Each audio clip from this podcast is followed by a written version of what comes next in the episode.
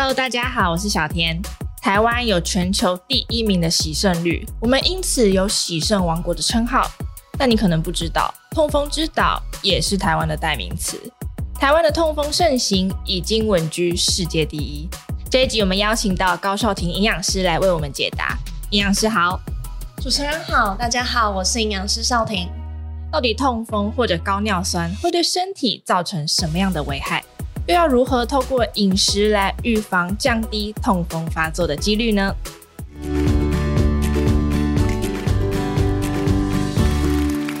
营养师，过去我们认知的痛风的高危险族群，多半是好发于中老年的男性。那但是现在随着我们饮食的西化啦，生活形态的改变，其实越来越多人都有高尿酸血症，但是不知道。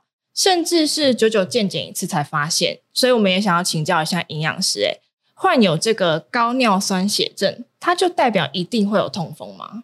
其实我们要先知道痛风哦，就是身体过多的尿酸沉积像在关节这样子的地方，进而呢产生一个这种关节炎，然后就会有像红肿热痛这样子的发炎症状所出现。但是啊，身体的高尿酸其实大概只有十 percent 的比例。会衍生出痛风这样子的情况哦。那其他如果都完全没有发生第一次的痛风呢？其实也只能称作是一个无症状的高尿酸血症哦。诶，那我们其实会蛮好奇，这个尿酸它到底是从哪里来的？其实尿酸呢，它是我们身体里面很正常的代谢废物。它其实主要会透过我们吃进来的食物啊，嗯、还有像身体一些老旧的代谢细胞。那透过呢，嗯，DNA 的降解，最后变成普林，最后经由肝脏代谢呢，到了血液，最后再透过肾脏及肠胃呢，排出我们体外。哦，那这个尿酸它的标准值大概是多少？其实男生跟女生的尿酸标准值会不一样。那男生呢是七 mg/dl，那女生的话是六 mg/dl。那超过这个标准，其实就等于是高尿酸血症哦。哦，如果身体啊长时间处在一个这么高尿酸的一个情况之下，其实就更容易让这些尿酸结晶呢，在一些像软骨啊、关节这样子的地方，更容易会让你的身体压起来哦。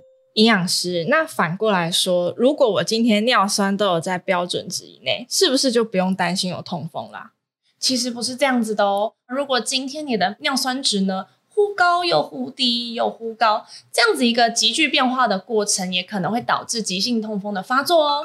所以我们要如何呢？维持一个正常又稳定的血中尿酸值，这才是最重要，也是每个人需要重视的问题哦。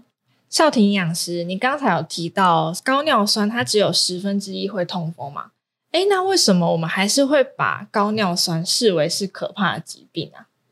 其实近年来啊，医界已经把高尿酸呢，设定在高血糖、高血脂、高血压这三高之外的第四高哦。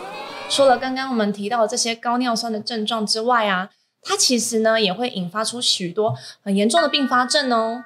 像是第一个肾病变好了，因为我们身体里面呢有三分之二的尿酸呢，其实它是透过肾脏去排出的。所以如果一旦我们今天的尿酸浓度一升高，肾脏也会长时间处在一个高尿酸的情况。最后呢，可能会衍生像是一些呃慢性的肾脏疾病啊，最后可能就有很高几率可能会有洗肾的风险哦。所以，我们第一个要担心的就是肾病变。那再来还有没有其他的并发症也要注意？嗯，那第二个的话就会是糖尿病喽。因为身体啊血液里面如果有这么高的尿酸浓度的情况之下，可能是会降低我们身体对于胰岛素的一个敏感性，那让我们身体长时间呢处于一个高血糖的情况。有可能最后呢，就会衍生出糖尿病的问题哦。第三个是高血压，血液中的尿酸其实是会影响到血管里面一氧化氮的浓度，促使血管呢处于一个紧缩又高张的状态，让血压呢不断的往上升。诶，那听起来血压上升是不是代表我们要注意一下其他心血管的问题？对哦，同时也要注意一下动脉硬化跟心血管的疾病，其实罹患的风险也会比较高。因为尿酸结晶啊，它会在血管里面处于一个发炎的反应，让我们血管里面的内皮细胞受损，进而引发血管狭窄啊、阻塞这样子的情况，导致动脉硬化或是有其他心血管疾病的发生哦。我发现其实这些并发症真的都跟三高还蛮有关系的。对啊，如果今天你已经有罹患三高的话，也有相当高几率会有高尿酸的情况出现哦。如果这个时候你的饮食跟生活也没有办法好好加以控制的话，其实就像身体里面埋了一个未爆弹一样。如果这个时候很不幸罹患了四高，又同时合并有一些并发症的情况出现，也有可能会有导致像洗肾啊、截肢，甚至是增加一些死亡的风险哦。哦，原来高尿酸听起来这么可怕，让我觉得我应该要赶快安排一下健康检查。如果喜欢我们这一集的早安健康 Podcast，记得订阅我们，然后留下你的五星好评。还有其他想听的内容，也可以留言告诉我们哟。那想要请问一下营养师，从饮食或者是生活习惯方面，通常会给我们什么样的建议或者是准则，来避免说第四高或者是这个并发症的影响？因为其实尿酸过高啊，不外乎就是我们呃尿酸的来源太多，但是代谢速度呢可能又有下降的情况。如果我们今天吃过多的肉类啊、海鲜，还有内脏这样子的高普林食物，再加上啊，我们又很喜欢喝手摇饮料。嗯，同时，如果我们今天工作压力过大，睡眠品质不佳，然后又因为激烈运动呢，导致我们体重下降过快，这些情况呢，都有可能会导致我们身体尿酸的来源会增加。可是，如果呢，又同时有像肥胖啊、肾脏功能不佳，尤其是如果你很喜欢酗酒的话，其实都会降低我们身体里面啊代谢尿酸的速度哦。营养师，那以你的专业来说，饮食上我们可以怎么样来调整？饮食上，我们还是会建议均衡摄取六大类为主。我们可以参考国健署推出的《我的餐盘》，它里面有六个大原则。诶，六大原则，这是哪六大原则？帮我们解释一下好吗？好，那六大原则呢？第一，每天早晚一杯奶；第二，每餐水果拳头大；第三，菜比水果多一些；第四，每餐饭都要跟蔬菜一样多。第五，每餐的豆鱼蛋肉都要一掌心这么大。最后，坚果种子每天可以一茶匙。哇，这六大原则让大家记清楚了。那没关系，我们先让营养师来一一帮我们解释一下。首先，第一个，每天早晚一杯奶，对吗？对。那会建议呢，每一天早跟晚呢都各摄取一杯，大概是两百四十 CC 的低脂乳品。因为低脂乳品它其实本身就是一个低普林食物之外呢，研究也有发现说，牛奶里面的酪蛋白它其实可以降低我们身体的尿酸浓度。好，那再来，营养师刚刚有提到蔬菜跟水果，我们要怎么样来摄取？那蔬菜的话，会建议每一天的蔬菜跟水果可以到三拳头大的蔬菜及两拳头大的水果。为什么呢？因为蔬菜跟水果可以来中和我们尿液里面的 pH 值。让尿酸可以更方便的排出哦。